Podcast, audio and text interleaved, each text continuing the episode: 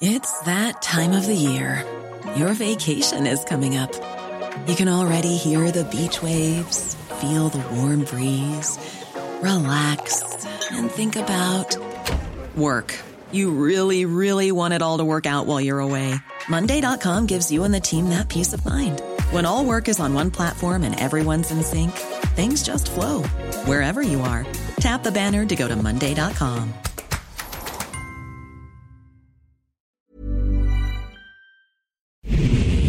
Ahora inicia A la Una con Salvador García Soto. A la Una. Donde la información fluye, el análisis se explica y la radio te acompaña. A la Una con Salvador García Soto. A la Una. Comenzamos.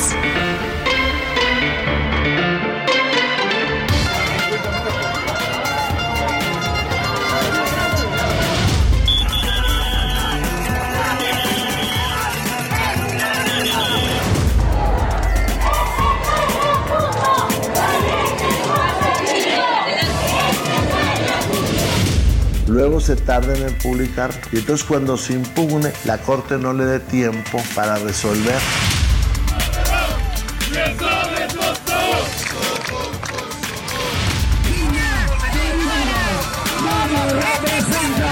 Más claro ni el agua. Tenemos un presidente que simple y sencillamente no respeta la ley.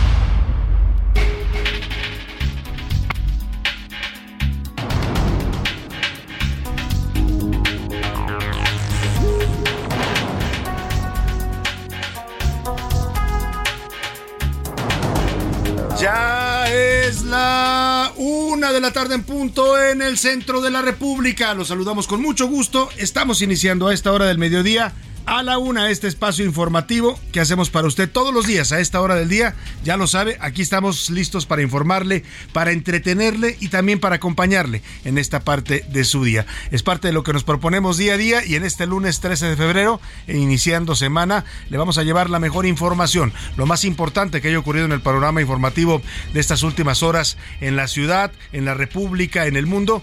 Aquí se lo vamos a tener a la una, en a la una al estilo único de este programa, donde no solo le damos la noticia, no solo le decimos qué pasó, sino también le damos el contexto y le explicamos un poco la información para que usted eh, en, saque su propia conclusión y tenga siempre su mejor opinión. Es un gusto saludarlo en este arranque de semana, lunes, lunes que cuesta trabajo comenzar, pero hay que echarle ganas y así estamos todos aquí con toda la actitud para estar con usted en estas siguientes dos horas, acompañarle, informarle, eh, para hacerlo también que pase un buen rato y hacerle más ligero, quizás también es lo que nos proponemos, hacerle más ligera esta parte de su día. Hoy es Día Mundial de la Radio, por cierto, vamos a estar celebrando a este medio de comunicación que nos conecta con usted, que todos los días establece un puente para que usted y yo, usted que me escucha en su casa, en la oficina, en el tráfico de su ciudad, en el trabajo, en su computadora, en su celular, en su radio, donde quiera que me esté sintonizando, en su Alexa también, ¿no? En estos dispositivos o OK Google, en todos estos nuevos dispositivos de inteligencia artificial que también ya mucha gente nos escucha a través de esos dispositivos. Así es que les mandamos un saludo afectuoso y, y festejamos, vamos a estar festejando, por supuesto, a este gran, gran medio de comunicación que es la radio. Muchos dicen que es antiguo, que ya no es un medio como las redes sociales tan rápido, tan, tan veloz, tal, vez, pero mire, tiene su encanto. La radio a mí me parece que siguen siendo, siendo un medio, y usted me va a dar su opinión porque le voy a preguntar más adelante, un medio que conecta y comunica a los seres humanos y que transmite información valiosa, que nos ha sido de gran ayuda en épocas difíciles como la que acabamos de pasar de la pandemia del COVID o en épocas como los sismos, en fin, siempre la radio está aquí, está para servir, para informar, para acompañar y para entretener. Son los objetivos que se propone siempre este medio de comunicación y lo celebramos en este día. 23 grados centígrados la temperatura en este lunes para arrancar semana, un clima templado en la Ciudad de México, se espera una mínima de 8 grados y vamos a saludar desde aquí, desde la capital de la República, a todas las ciudades que sintonizan el Heraldo Radio, les mandamos saludos afectuosos a esta gran familia, a esta cadena nacional del Heraldo Radio. Comenzamos con Monterrey, Nuevo León, allá en la Sultana del Norte. Muchos saludos a los amigos regios, también a Guadalajara, Jalisco, en la Perla de Occidente. Les mandamos un afectuoso abrazo, igual que a la comarca lagunera, allá en el noreste de la República, donde convergen los estados de Durango y Coahuila. Hasta allá saludamos a toda la gente de Torreón, de Lerdo, de Gómez Palacio, de todos estos municipios conurbados de la comarca lagunera. A Oaxaca capital también les mandamos saludos afectuosos a los amigos oaxaqueños de la zona de los valles centrales y también nos escuchan en Oaxaca, pero en la zona del istmo de Tehuantepec. Hasta allá mandamos también un afectuoso saludo, igual que a Tampico, Tamaulipas, en el Golfo de México, que también nos sintoniza ahí en Tampico. La gente, por supuesto, son zonas conurbadas de Ciudad Madero y de Altamira, Tamaulipas. También con gusto saludamos a la gente de Tuxtla Gutiérrez, Chiapas, capital del estado chiapaneco, allá en el sureste de, de México, a la gente de Chilpancingo Guerrero, también por supuesto capital del estado de, que lleva el nombre de aquel gran héroe de la independencia, a Yucatán, también a la ciudad de Mérida, los saludamos con gusto, y también al otro lado del río Bravo, a toda la gente, perdóneme, que nos sintoniza más allá de nuestras fronteras, en McAllen y en Brownsville, Texas, ahí muy cerca de la frontera con México. Les mandamos saludos afectuosos. También a la gente de Now Media Radio en San Antonio, en el 1520 de AM, a la gente de Now Media Radio en Airville, Chicago, y también a la gente de Now Media Radio en Huntsville, Texas. Eh, saludamos a todos los que nos escuchan también allá en Iowa, en las ciudades de Cedar Rapids e Independence, Iowa. Les mandamos saludos afectuosos. Y vámonos a los temas que le tenemos preparados en este lunes, deseando que la semana pues vaya comenzando bien para usted, que le vaya saliendo todo lo que tiene usted que resolver, sus pendientes, sus tareas, sus labores para este día se vayan resolviendo satisfactoriamente. Y si hay problemas, contratiempos, que ya sabe que nunca faltan, ánimo, ánimo que nos queda todavía la mitad de este día, de este lunes, y lo que resta de la semana para resolver cualquier y enfrentar cualquier situación adversa. Y ahora sí le platico los temas que le tenemos preparados. Contundente, hace unos minutos la Corte del Este de Brooklyn, en esta corte donde se lleva a cabo el juicio contra Genaro García Luna, se presentó el testigo estrella que había anunciado la Fiscalía de los Estados Unidos. Ya ayer se había filtrado el nombre, primero se especuló que podía ser Edgar Valdés Villarreal La Barbie, pues no, fue otro narcotraficante también de, digamos, de, de, alcurnia en el mundo delincuencial, que es el señor Jesús el Rey Zambada. Es uno de los eh, hermanos, pues, de Ismael el Mayo Zambada, líder del cártel de Sinaloa. Él dijo en su testimonio en contra de García Luna que le había entregado 5 millones de dólares a García Luna en el año 2006, cuando arrancaba el gobierno de Felipe Calderón, y él era el secretario de Seguridad Pública Federal. Y también vamos a otro tema, rechazo. Este fin de semana el presidente dictador de Cuba, Miguel Díaz Canel, visitó nuestro país, estuvo en Campeche y el presidente López Obrador le entregó la condecoración, la Orden del Águila, del Caballero del Águila Azteca. Es la máxima condecoración que otorga el gobierno de México. Hay reacciones, la mayoría, déjeme decirle, adversas. ¿eh? Hay mucha gente que está molesta, indignada, no solo eh, mexicanos, sino también cubanos, porque López Obrador haya reconocido a un opresor y dictador, como consideran los cubanos al señor Díaz Canel. Y violencia en Atotonilco, Jalisco, un sacerdote católico llamaba, llamado Juan Alungulo Fonseca fue asesinado a balazos. Todo por una disputa familiar entre dos hermanos que se estaban peleando un terreno. El sacerdote hacía labores de mediación, era uno de los albaceas del testamento que se estaban disputando, cuando uno de los hermanos lo asesinó a balazos y a sangre fría. Un caso que ha causado conmoción por la violencia pues que con la que se definen ya los asuntos también personales y familiares en México. Incluso el presidente hoy habló de este video que yo compartí ayer en redes sociales. Le voy a decir lo que comentó el presidente y lo que yo le respondí también al presidente López Obrador. Lo comentó en su conferencia mañanera. Y con todo, en el Estado de México y Coahuila hubo cierre ayer de precampañas. Bueno, ya sabe, los acarreos, los mítines, las matracas, todos los partidos querían demostrar que tenían el músculo muy fuerte. Es apenas la precampaña, pero así se dejaron ver ya en el Estado de México los contendientes del PRI y de Morena y también en Coahuila el PRI, Morena y otros partidos también como el PT que disputan la gubernatura. Y toman las calles, más de un millón de personas tomaron ayer las calles en Madrid, la capital de España, para exigir mejores servicios de salud voy a platicarle de esta protesta importante que ocurrió allá en la capital de España. En la segunda hora de la una le voy a contar sobre los inocentes encarcelados, cientos de personas que se encuentran tras las rejas esperando a ser juzgados. No han sido declarados declarados culpables, pero siguen en la cárcel. Es parte del drama que vive este país. Mucha gente que no es eh, todavía no tiene una sentencia permanece en prisión por años porque los juicios tardan y a veces ni siquiera tienen acceso a ellos las personas de escasos recursos. Muchos de estos eh, acusan que son inocentes y que no cometieron ningún crimen. Le voy a presentar un caso, el de Kevin, que se encuentra en prisión por un homicidio que todas las pruebas indican que no cometió. En los deportes, jefe de jefes, los jefes de Kansas City vencieron ayer a las Águilas de Filadelfia en el Super Bowl y se coronaron campeones de esta edición número 57 de la Liga de la NFL. Su tercer título de la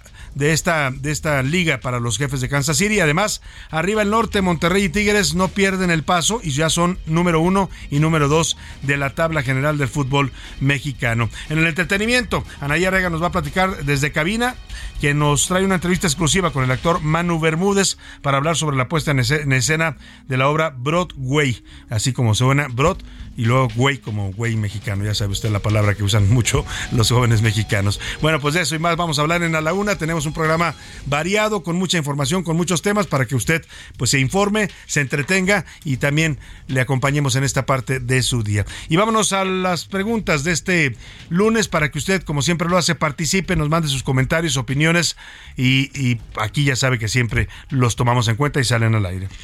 En A la Una te escuchamos. Tú haces este programa. Esta es la opinión de hoy.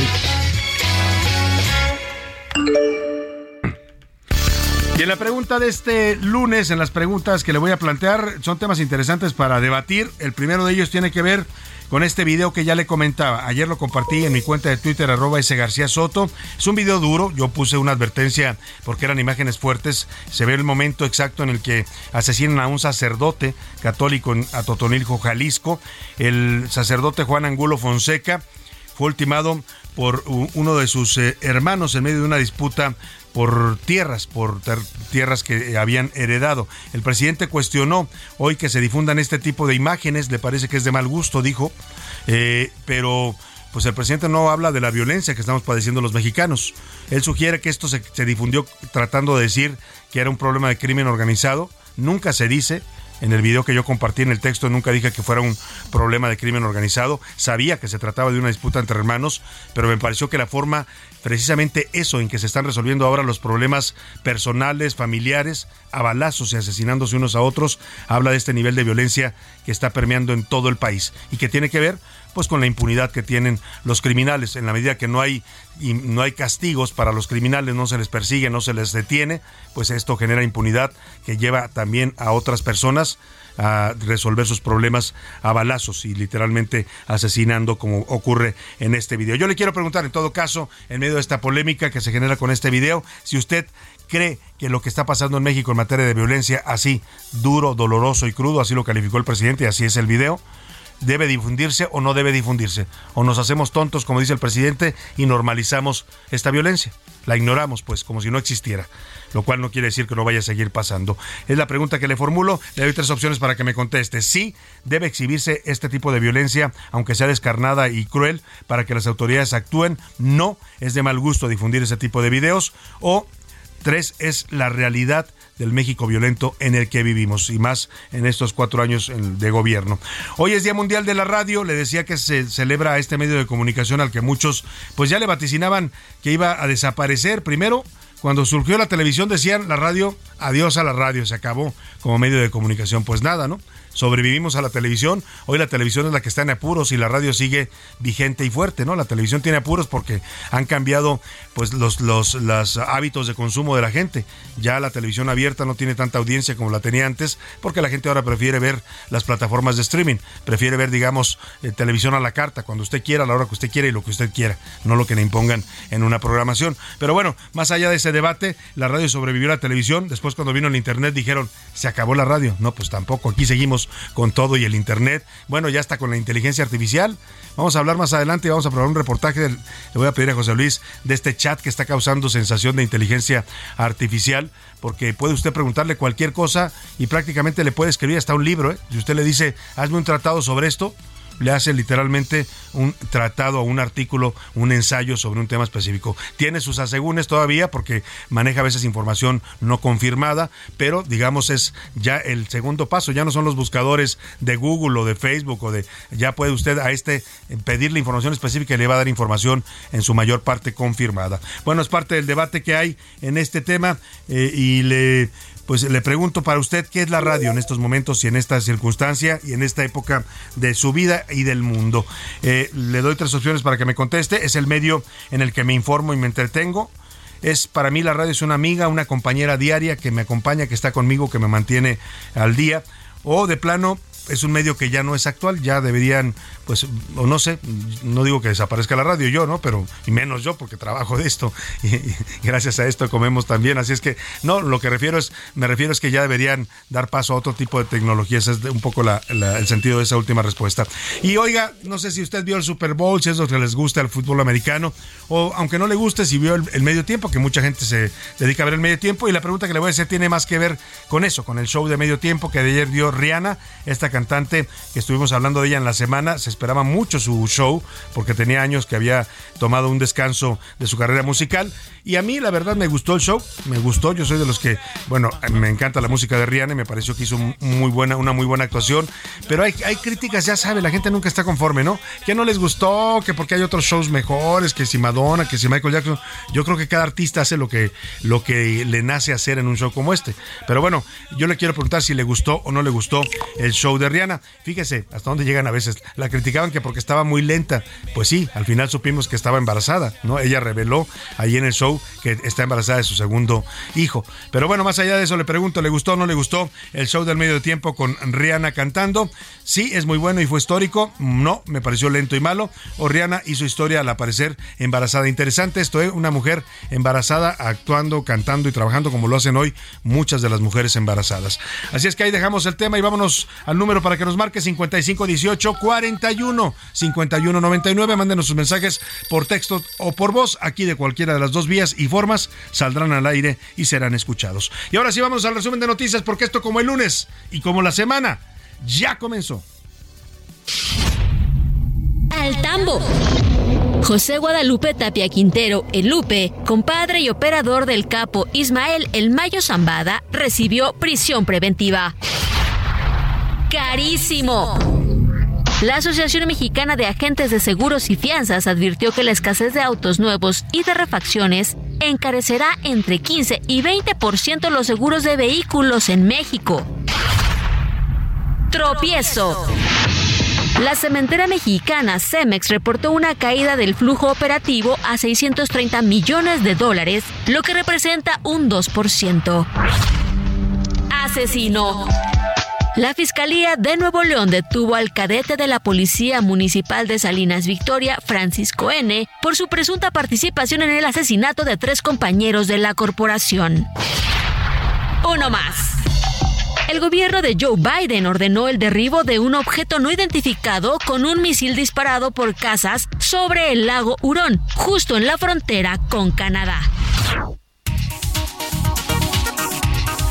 Una de la tarde con 17 minutos y nos vamos a la información en este lunes. Le platico hace unos minutos Jesús, el rey Zambada, hermano de Ismael el Mayo Zambada, uno de los líderes del cártel de Sinaloa, fue presentado como el testigo estrella. Habían anunciado en la fiscalía que tendrían un testigo, un testigo muy particular. Bueno, pues resultó ser el rey Zambada. Ya ayer por la tarde se había filtrado el dato en notas que estaban circulando y que decían que este, el hermano del Mayo Zambada, iba a ser el testigo de final y también estelar de la Fiscalía en contra de García Luna. Eh, estuvo participando, dando su declaración en la Corte del Distrito Este de Brooklyn, allá en los Estados Unidos, y aseguró que le pagó al menos 5 millones de dólares en sobornos a García Luna a cambio de protección para su hermano, el Mayo Zambada. También comentó este narcotraficante que está preso en los Estados Unidos, que entregó los sobornos en el año 2006, cuando el exfuncionario dirigía la Agencia Federal de Investigaciones y al comienzo del sexenio del expresidente Felipe Calderón, cuando después de titular de la AFI, Genaro García Luna pasó a ser el secretario de Seguridad Pública a nivel federal. Vamos con Milka Ramírez, que nos cuenta lo que aconteció hoy en esta, que es la última, digamos, el último testigo que presenta la Fiscalía. Vamos a esperar para ver si la defensa decide o no presentar testigos, y en todo caso estamos hablando de un juicio que se podría resolver ya en una o máximo dos semanas.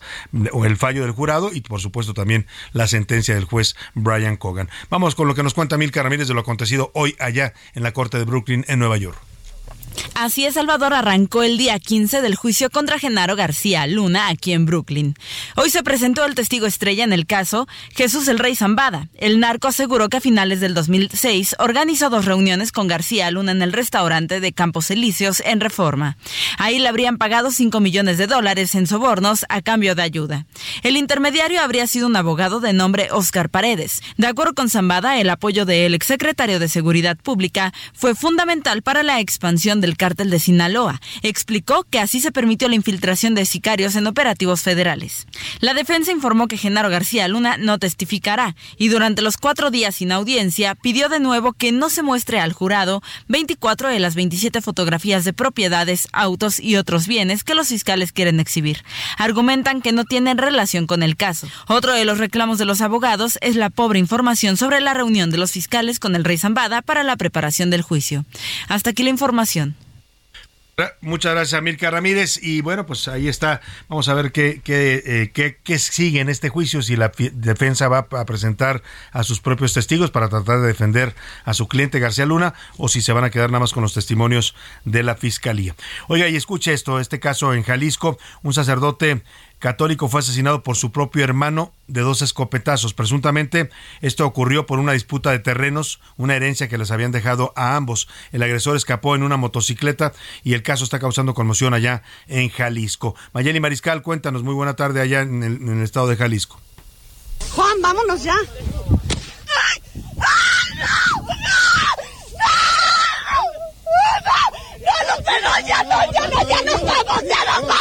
Por presuntos problemas familiares, un sacerdote fue asesinado por su propio hermano en el municipio de Atotonilco, el Alto Jalisco. Se trata del sacerdote José Angulo Fonseca, quien presuntamente fue asesinado por la espalda luego de recibir aparentemente dos impactos de bala de escopeta. La agresión ocurrió en las inmediaciones del rancho Guadalupe y Francisco y Madero, esto en la colonia rural dentro de la población de San Francisco de Asís en el municipio de Totonilco el Alto. La Fiscalía del Estado señaló que la identidad del atacante fue corroborada y se busca ahora al hermano del prelado quien presuntamente huyó a bordo de una motocicleta y bueno, reiteran que este asesinato se debió presuntamente a problemas de tierras de algunos terrenos. ¡Ya está, tuyo! ¿Es usted? ¿Ya nos? ¡Ya no! ¡Ya no! ¡Ya no! ¡Ya nos vamos! Esa es la información, Salvador. Muy buen día. Muchas gracias, Mayeli Mariscal. Pues es dramático lo que se ve en ese video, es doloroso porque nos, nos exhibe, sí, la muerte de una persona, lo cual es muy delicado, pero nos exhibe también el la clase de países, sociedad en la que nos estamos convirtiendo. ¿eh? Más de 15 años viviendo en la violencia cotidiana, todos los días vemos noticias de muertos, descabezados, masacrados, niños asesinados con sus familias. Bueno, pues los mexicanos se han acostumbrado a esa violencia al parecer y las autoridades también lo normalizan. El presidente López Obrador hoy habló de este video, ayer por la tarde lo publiqué en mi cuenta de Twitter, lo hice con una advertencia de que había contenido fuerte, pero me pareció, no lo publiqué, mire esas cosas yo no las difundo por sensacionalismo ni por buscar seguidores, las difundo porque creo que tienen un sentido. Y mostrar esto tiene el sentido de decir en qué clase de país nos estamos convirtiendo, para que dos hermanos se asesinen de esa manera, para que, bueno, un hermano asesine al otro por una disputa de tierras, a un sacerdote, pues habla de una sociedad que está perdiendo totalmente los valores por la vida, el respeto por la vida humana, pero que también se está acostumbrando a normalizar la violencia que padecen. El presidente se quejó hoy de que haya publicado yo este video, dijo que le parecía pues de mal gusto y que pues que no era un asunto de crimen. Yo nunca dije en el, en el video, que en la publicación que hice en Twitter, que fuera de crimen. Lo que sí dije, pues es que era un video que mostraba un asesinato de una persona por una disputa familiar. Esto es lo que comentó el presidente sobre el video. Estaba yo viendo ayer, por ejemplo, un periodista del Universal, Salvador García Soto, siendo a ver si está su video, y así diario, imágenes fuertes, se recomienda discreción, como si él fuese muy responsable. Momento exacto de la ejecución del sacerdote Juan Angulo Fonseca, ocurrido en el rancho La Soledad, en la delegación San Francisco de Asís, en el municipio de Atotonilco, Jalisco. Los informes de seguridad no apareció y pregunté. La respuesta es que fue un asunto familiar, penosísimo, pero lo da a conocer como que fuese un ajusticiamiento de una banda. Pero esto es diario. Eso entendió el presidente, porque yo nunca dije que fuera un ajusticiamiento de una banda, dije la ejecución porque literalmente lo ejecuta a quemarropa el hermano. Pero bueno, mire, lo que le molesta en realidad al presidente es que este tipo de cosas se difundan, que se hable de la violencia que estamos viviendo los mexicanos, eso es lo que no le gusta, porque él dice que no está pasando. Él dice en su mente que todo está bien, que su estrategia de seguridad funciona, que sus abrazos no balazos nos tienen muy tranquilos a todos, y yo le pregunto a usted que me escucha, ¿quién tiene la razón en esto? ¿El presidente que dice que la violencia no ocurre y si no la vemos no ocurre? ¿No? Porque no la veamos no va a pasar, o la realidad que estamos viviendo los mexicanos y que es tan violenta como lo que se ve en ese video y más todavía. Ahí le dejo el tema. Le respondí al presidente, le contesté en Twitter también. Qué bueno que vio mi, mi tuit, presidente, y que le incomodó. Esa es la violencia real y dolorosa que sufren muchos mexicanos por la impunidad tolerada. Sé que este es un tema familiar, no sugerí otra cosa. Lo publiqué porque muestra hacia dónde nos ha llevado la violencia que nos está asfixiando como país. Esa fue la respuesta que le di al presidente a su comentario en la mañana. Vámonos a la, a la, pausa con música de radio. Este es The Spirit of the Radio, el espíritu de la radio, y canta la banda Rush, esta banda estadounidense.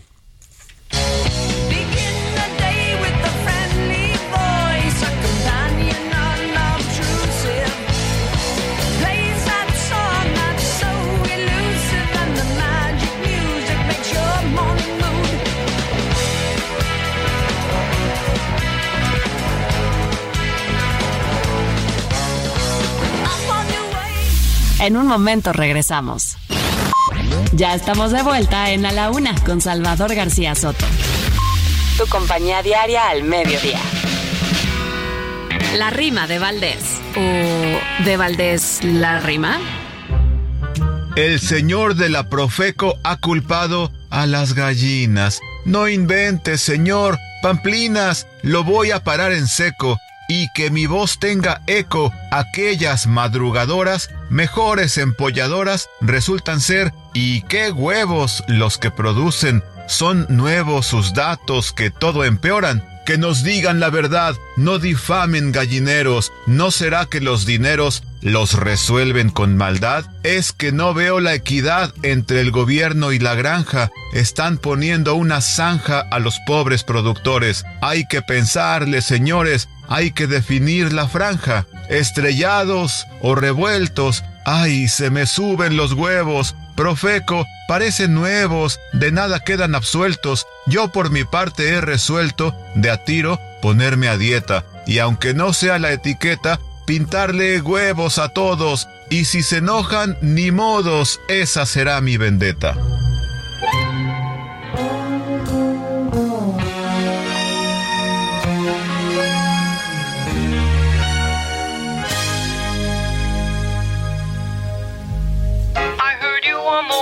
Back in 52. Lying awake intently tuning in on you. If I was young, it didn't stop you coming through.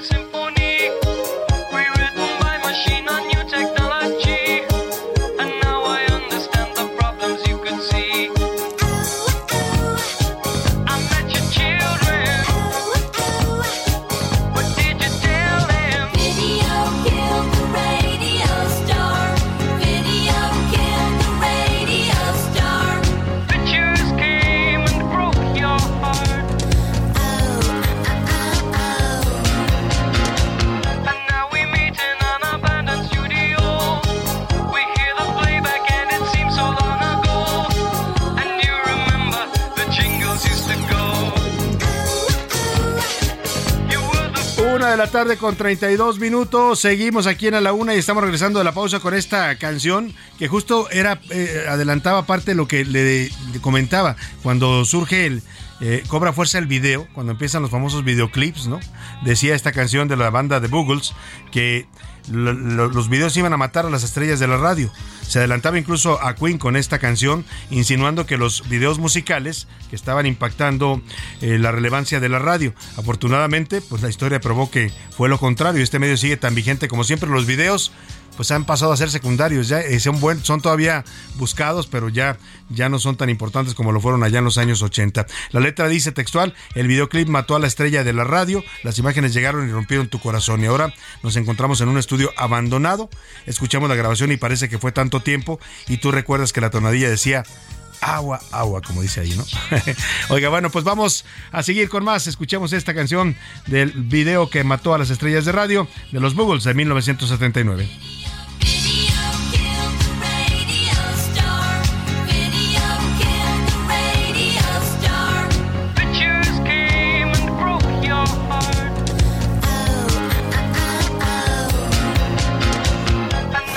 A la una, con Salvador García Soto.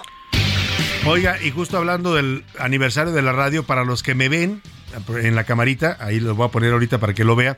Jessy, perdón, eh, Anaí Arriaga, que es nuestra conductora de espectáculos, nos hizo favor de traernos un pastelito, literalmente es un pastelito porque es pequeñito, pero es muy bonito, de una, en forma de una radio. Aquí lo voy a poner José Luis para que lo vea usted en la pantalla de la cámara y ahorita le vamos a compartir una fotografía celebrando eh, pues estos, este eh, Día Mundial de la Radio. Ahí está el pastelito que nos trajo Anaya Reaga, que va a estar más en vivo más adelante con nosotros. Por lo pronto, vámonos a las campañas políticas, porque ayer domingo fue día de cierre de precampañas. Terminaron ya las precampañas en el Estado de México y Coahuila. Los aspirantes a la gubernatura de los distintos partidos tuvieron sus eventos, le echaron pues muchos de ellos toda la carne al asador. Por ejemplo, Alejandra del Moral en el Estado de México se fue a meter a Texcoco que eh, fue bastante simbólico el tema porque es la tierra de Delfina Gómez, la candidata de Morena, no solo de Delfina, eh, de sus asesores de campaña que son Horacio Duarte y el senador Higinio Martínez. Es digamos la sede del grupo Texcoco, pues son los que están peleando la gubernatura para Morena y hasta allá se fue a meter Alejandro del Moral y llenaron eh, de una manera impresionante el evento. No es algo difícil para los periodistas, le saben muy bien al acarreo, fueron los inventores del acarreo. Hoy lo ha perfeccionado López Obrador, por cierto, ¿eh? lo perfeccionó con, con su marcha esta de el pasado, eh, ¿qué fue? 18 de febrero. No, no, perdóname, en noviembre, ¿no? ahora le digo el día exacto en que marchó el presidente con todos sus seguidores, que sí fue una cosa impresionante, ¿no? Aquí lo dijimos, histórico por la cantidad de personas que salieron, pero también mucho de ello, mucho de ello con, con acarreo de por medio. Fue el 27 de noviembre aquella marcha del presidente López Obrador. Bueno, pues vamos a esto que nos preparó Gerardo García, el corresponsal en el Estado de México, sobre los cierres de campaña tanto de Alejandra del Moral en Texcoco como de Delfina Gómez que hicieron eventos muy parecidos a solo cuatro kilómetros de distancia. Gerardo, platícanos, muy buenas tardes.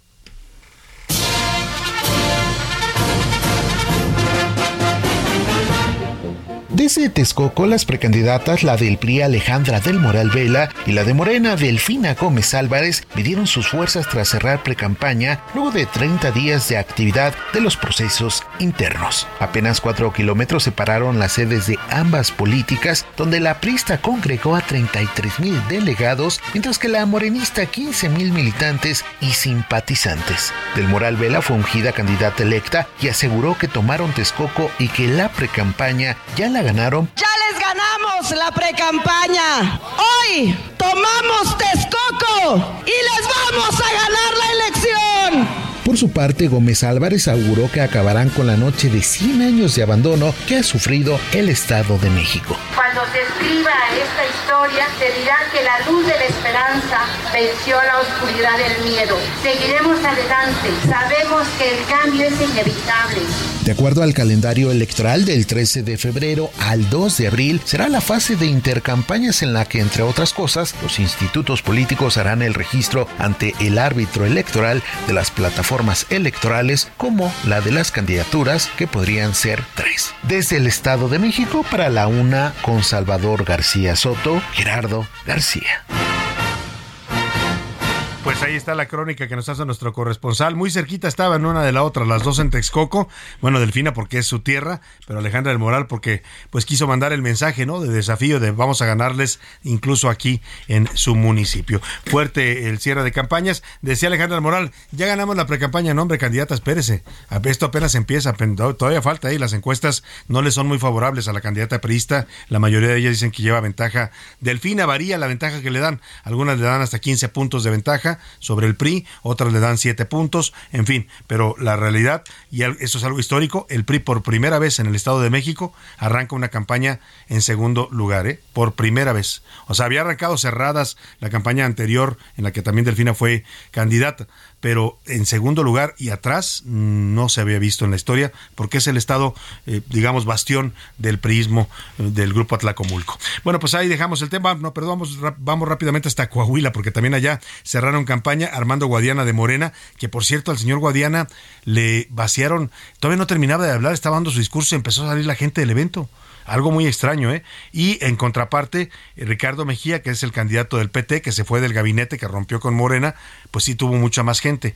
Hay quienes empiezan a ver que a lo mejor pues le van a hacer el vacío a Guadiana y van a apoyar a Mejía, algo así como lo que pasó en San Luis Potosí, que el candidato que ganó fue el del Verde, apoyado por la 4T, y a la candidata de Morena la desinflaron literalmente. Bueno, también cerró campaña Manolo Jiménez, que es el candidato del PRI, el favorito en las encuestas, y vamos con Alejandro Montenegro, nuestro corresponsal allá en Coahuila, para que nos cuente pues ya concluyó la etapa de precampañas dentro del proceso electoral 2023 en el que se va a renovar la gubernatura y las diputaciones locales de Coahuila. Y bueno, pues comentarte que en el último día de precampaña que marca el calendario electoral, el PRI realizó un proceso interno en el que de acuerdo con sus propias cifras, más de 500 mil personas votaron para que Manolo Jiménez Salinas sea el candidato de la alianza PRI-PAN-PRD.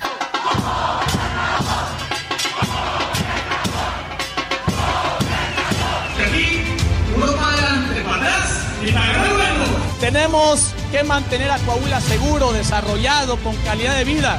Tenemos que conservar lo que tenemos. Por parte de Morena, mientras que durante la semana se especuló que Armando Guadiana no estaría en el último día de precampaña por asistir al Super Bowl, finalmente decidió no ir al espectáculo deportivo y sostuvo un encuentro con militantes y simpatizantes del municipio de Arteaga. Trabajar por Coahuila y que Morena tenga el éxito que deba tener ahora en este 2023 para sacar el PRI de aquí de todo el del Estado. Por el Partido del Trabajo, Ricardo Mejía Verdeja sostuvo también un encuentro con militantes y simpatizantes en un salón ubicado en el municipio de Torreón con la presencia del líder nacional de este partido, Alberto Anaya. La única diferencia entre los Moreira, Riquelme y Guadiana es el mismo.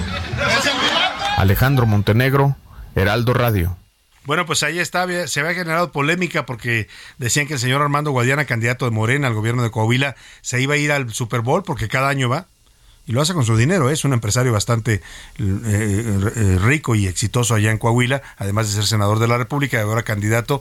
El tema es que iba, coincidía la fecha de Super Bowl con su cierre de campaña y había quien decía que aún así se iba a ir. Por ahí Mario Delgado, el dirigente de Morena, le dijo, pues yo le recomendaría que no fuera porque tiene que cerrar la campaña. Viendo cómo le fue, este video que le comentaba, igual se lo voy a compartir en este momento en arroba ese García Soto, está hablando el señor, cuando está dando su discurso Armando Guadiana, la gente se empieza a parar y a salir de la plaza, era como una plaza de toros donde dio su, su cierre de campaña, yo creo que ha haber pensado, bueno, para esto me quedé y no me fui al Super Bowl. Bueno, no van bien las cosas allá para Morena en Coahuila. Y en la mañanera de hoy, vamos, bueno, vamos más bien a platicar antes de lo que está pasando en Turquía, el seguimiento a este tema, pues a este sismo tan fuerte, tan doloroso, ya le hemos platicado que ya está catalogado como quizás el, uno de los mayores desastres eh, ocurridos en la historia de la humanidad, así de ese tamaño, ¿eh?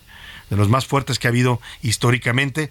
Ha pasado una semana en Turquía y Siria. Eh, después de este sismo ya van 36 mil muertos. La cuenta sigue subiendo conforme estén removiendo escombros y sacando cuerpos. Esto va a ser todavía mayor. Eh, se habla ya de, de, posibilidades de hasta 60 mil personas fallecidas en los dos países, en Turquía y en Siria.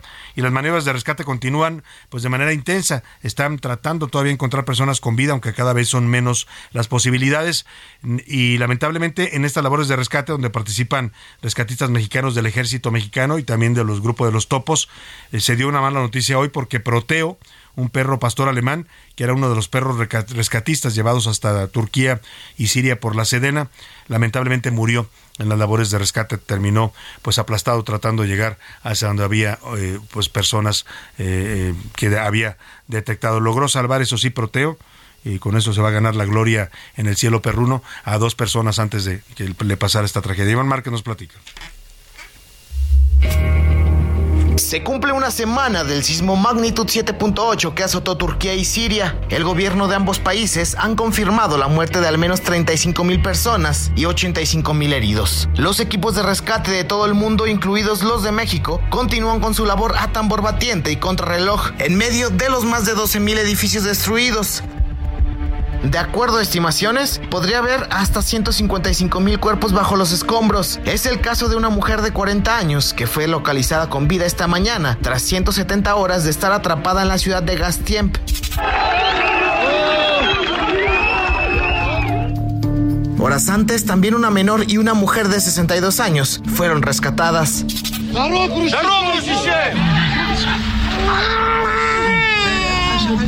Aunque no todas son buenas noticias, pues el sábado Proteo, uno de los perros rescatistas mexicanos, murió cuando hacía labores en la zona afectada, un héroe de cuatro patas. Era un can de raza pastor belga, inteligente y de fácil entrenamiento. Brindó servicio por varios años a la Sedena. Así, la tragedia en Turquía y Siria. Para la una con Salvador García Soto, Iván Márquez. Pues descanse en paz este perrito como todas las víctimas, lamentablemente que sigue aumentando el número de personas fallecidas en este sismo de magnitud 7.8 allá en Turquía y en Siria. Hoy por la mañana el secretario de Defensa Luis Crescencio Sandoval dijo en la mañanera con un video que mostró que el equipo especial del ejército que está trabajando en Turquía ha logrado rescatar a cuatro personas vivas.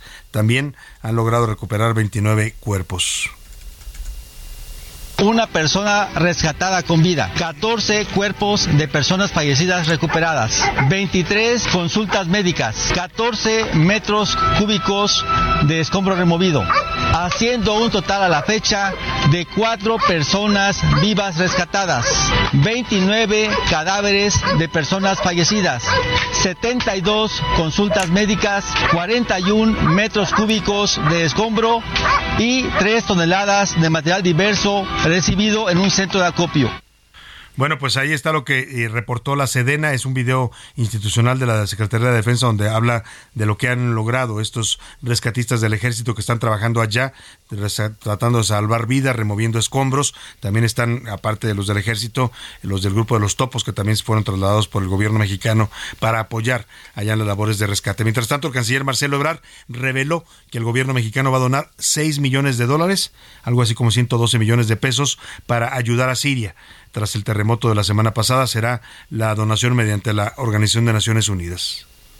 Lo relativo al apoyo a Siria, se estableciera contacto con la Organización de las Naciones Unidas, cosa que se hizo, y ha dispuesto el presidente que México haga una donación de 6 millones de dólares que se depositarán en cuanto nos den la cuenta bancaria. Esto depende de una oficina de Naciones Unidas a cargo de asuntos humanitarios. Y mire, es interesante, no lo explica el canciller, pero entiendo así, es que el, gobierno mexicano decide apoyar a Siria porque es el país más, mm, no el más golpeado, hay muchos más muertos en Turquía, pero sí es el país que estaba más devastado. ¿Por qué? Porque Siria venía de una guerra. Apenas el año pasado había terminado una guerra cruenta, una guerra civil, que había dejado mm, grandes extensiones del país devastados, ciudades literalmente devastadas por los bombardeos, hubo infinidad de emigrados que tuvieron que huir de Siria, llegar a Europa, niños que tuvieron que ser sacados para que no fueran asesinados en los bombardeos, y a ese país tan golpeado por la guerra le pega ahora este fuerte sismo, por eso México decide apoyar al gobierno de Siria, no es que Turquía no lo queramos apoyar, también se apoya de otras formas, pero Turquía es un país que tiene mucha más capacidad institucional y de recursos para responder a la tragedia. Oiga, y vamos rápidamente hasta España porque eh, una protesta multitudinaria, se calcula que un millón de personas españoles salieron a las, a las calles en Madrid para manifestarse por la falta de médicos y recursos en consultas y hospitales públicos. Hay una grave crisis económica por los recortes en el sistema de salud pública en España y muchos médicos llevan casi tres meses sin poder cobrar sus sueldos completos. Hay saturación en los hospitales mientras las autoridades no ceden en el diálogo. Vamos contigo, Patricia Alvarado. Te saludo con gusto allá en Madrid en esta noche para ti, tarde acá en la Ciudad de México. Buenas tardes, Patricia. Muy buenas tardes, Salvador. En Madrid se manifestaron alrededor de un millón de personas para protestar por la falta de médicos y recursos en las consultas y hospitales públicos de la región madrileña. El colectivo sanitario exigió soluciones a su grave crisis económica provocada por los recortes en la sanidad pública. Muchos médicos llevan casi tres meses sin cobrar su nómina completa. Están exhaustos por el exceso de horas de trabajo en las consultas y la saturación en los hospitales Madrid tiene actualmente el menor gasto per cápita para atender a la población. Un 27% de los enfermos que acuden a consultas no pueden ser atendidos y acaban en urgencias. La capital española ha sido el escenario de otra protesta sonada, pero las autoridades no ceden. De hecho, este lunes, tras la multitudinaria manifestación de ayer, las negociaciones del colectivo médico y el Ejecutivo Regional de Madrid se rompieron nuevamente. Esta es la información desde la capital española, Salvador. Bueno, pues importante la manifestación, Patricia, importante la eh, demanda de los españoles por un sistema de salud pública que está colapsado y se están quejando pues porque evidentemente ellos pagan sus impuestos y no están viendo lo reflejado en el sistema de salud que reciben. ¿Les suena conocido? Sí, a mí me suena muy conocido aquí en México, parte de los que nos pasa también con el sistema de salud pública. Oiga, rápidamente vamos a las reacciones que generó ayer. El, eh, bueno, el, sí, ayer fueron las reacciones, el sábado fue el evento. En Campeche el presidente le otorgó la Orden del Caballero Águila al presidente de Cuba, Miguel Díaz Canel. Lo decidió el presidente, a pesar de que pues hay muchas protestas y reacciones en contra de esta de este reconocimiento a un presidente que sus propios ciudadanos en Cuba tachan de represor, opresor y dictador. Escuchemos esto que nos preparó Milka Ramírez. Miguel Díaz Canel es para el gobierno que represento un huésped distinguido, admirado y fraterno. Gracias por venir. En medio de halagos y muestras de afecto, este sábado el presidente Andrés Manuel López Obrador le dio al presidente cubano Miguel Díaz Canel el máximo reconocimiento que nuestro país otorga a un extranjero, la condecoración de la Orden del Águila Azteca. El presidente de los Estados Unidos mexicanos ha tenido a bien otorgar la condecoración de la Orden Mexicana del Águila Azteca en el grado de collar al excelentísimo señor Miguel Díaz Canel Bermúdez. Las reacciones no se hicieron esperar. Un grupo de 60 políticos y académicos como José Waldenberg, Clemente Castañeda y Francisco Valdés Ugalde condenaron la condecoración en una carta. Quienes simpatizamos con la izquierda democrática, liberal e institucional, nos sentimos tan desconcertados como apesadumbrados por la decisión del jefe de Estado mexicano, Andrés Manuel López Obrador, de condecorar al dictador Miguel Díaz Canel con la Orden Mexicana del Águila Azteca y recordaron la dictadura que vive la isla. Según la Comisión Interamericana de Derechos Humanos, la República de Cuba tenía 1.034 personas privadas de su libertad por motivos políticos hasta noviembre de 2022. Muchas de ellas, personas jóvenes y menores de edad que salieron a las calles el 11 de julio de 2021 para exigir mayor apertura política en el país. Otros se pronunciaron en redes sociales como la senadora Lili Telles. AMLO insulta a los cubanos y a los mexicanos al dar el águila azteca a Díaz Canel, violador de los derechos humanos. Y el partido Acción Nacional. Repudiamos que se otorgue la Orden Mexicana del Águila Azteca al dictador Miguel Díaz Canel. Cuba vive bajo un régimen autoritario que los mantiene en opresión y miseria. Y con esto el gobierno morenista vuelve a mostrar su desprecio por la democracia. Para A la Una con Salvador García Soto, Milka Ramírez.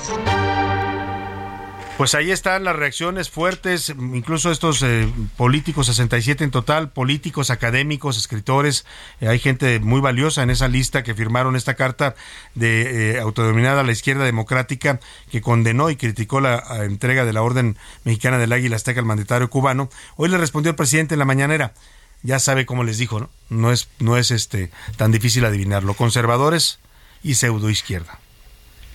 Que porque le di el águila azteca al presidente Miguel Díaz Canel, hasta unos pseudos eh, de izquierda son más conservadores que Claudio X González. Claudia es progresista en comparación con ellos. Bueno, pues ahí está el presidente descalificando a, estos eh, intelectuales políticos de izquierda que lo cuestionaron pues eh, por haber entregado este reconocimiento. Vamos a platicar más adelante en la siguiente hora con Maurín Amaro. Ella es una cubana radicada en México, tiene ya 48 años eh, viviendo en México, está naturalizada, pero se define como una cubana libre que va a México y dice que pues no está de acuerdo con esto porque ella que vivió la dureza del régimen comunista y la dictadura cubana no quiere eso para México. Vamos a hablar más adelantito con ella para que nos dé su punto de vista sobre este esta entrega que hizo el presidente López Obrador de este reconocimiento. De último minuto, vamos a ver qué nos tiene José Luis Sánchez.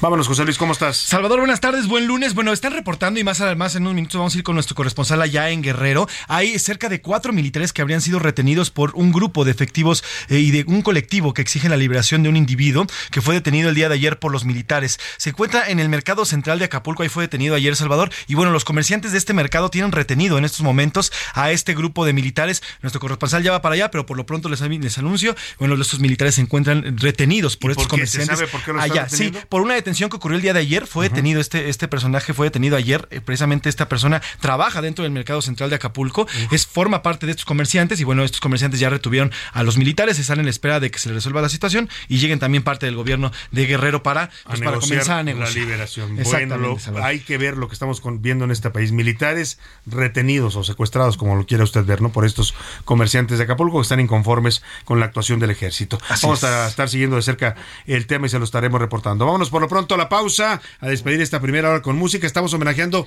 a la radio como medio de comunicación porque hoy se celebra el Día Mundial de la Radio. Un aplauso para la radio. Felicidades. De verdad que es un gran medio de comunicación. Y vamos a dejarlo con la canción de Laura Pausini, se llama Con la música en la radio. Es una canción de 2009, tiene una estrofa muy bonita que dice y bailar los dos descalzos con la música en la radio. Escuchemos esto y volvemos con usted a la segunda hora de A la Una con la magia de la radio. Siéntate aquí, en el suelo así, en esta sala que pintaremos, felices de no querer nada más.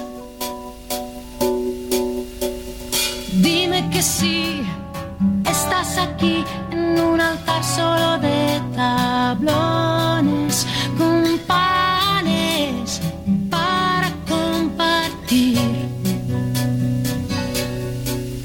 te puedes acercar.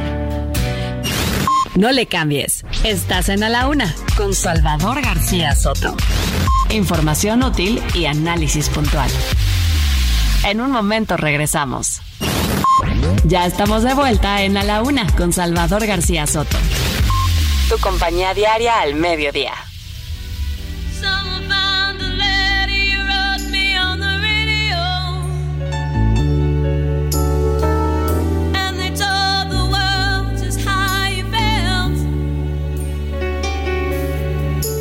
It must have fallen out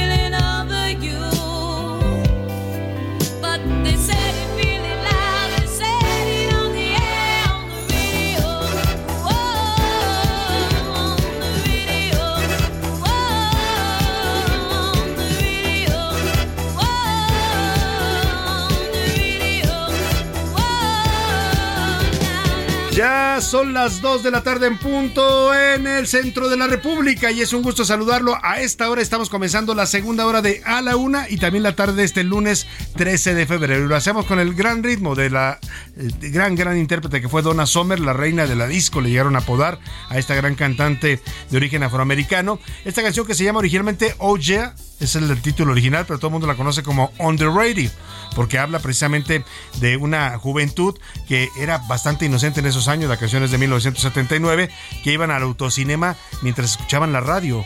Eh, parte de lo que narra la canción no tiene mayores pretensiones la letra, pero la verdad que se volvió pues un himno bastante bailable de la música disco y nos sirve también para homenaje hoy a la radio en el Día Mundial de la Radio. Así arrancamos esta segunda hora, pero nos queda todavía mucho, mucho más para compartirle en esta segunda parte. Tenemos información, historias, noticias, entrevistas, todo lo que le tenemos preparado día a día para informarle, acompañarle y entretenerle en este momento de su día. Escuchemos un poco más de Donna Sommer para los que se acuerden de aquella época de la música disco.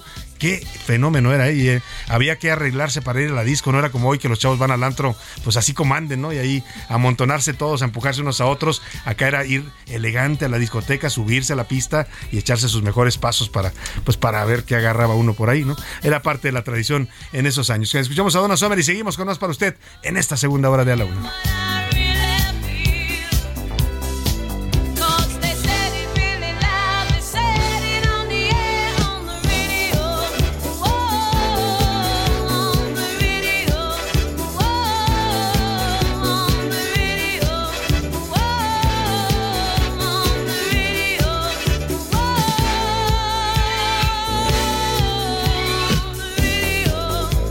Ya este ritmo de música disco de allá de los años 70, finales ya de los 70, le voy a platicar las historias que tenemos en esta segunda parte. Tenemos una investigación especial de David Fuentes, nuestro reportero, que platicó sobre los, nos va a hablar de los inocentes encarcelados. Muchos dicen las cárceles mexicanas están llenas de gente inocente, quizás no todos lo sean, ¿eh? porque muchos ahí pues eh, se defienden como inocentes cuando no lo son, pero otros sí, hay gente que está ahí porque lo agarraron, eh, digamos, la- las, las autoridades para, para cerrar un expediente, un chivo expiatorio, o que lo, estaba en el lugar equivocado, en el momento equivocado y lo confundieron, o mil cosas que pueden pasar en este país, o porque no tuvo recursos para defenderse simplemente. Por eso está en la cárcel. Vamos a hablar de estas historias, vamos a contar la historia de Kevin, un joven que está en prisión por un homicidio que todas las pruebas, los peritajes indican que él no cometió, ni siquiera estaba en el lugar en ese momento, pero ya lo sentenciaron. Vamos a hablar también de cultura y arte en la Ciudad de México. Fue la Semana del Arte,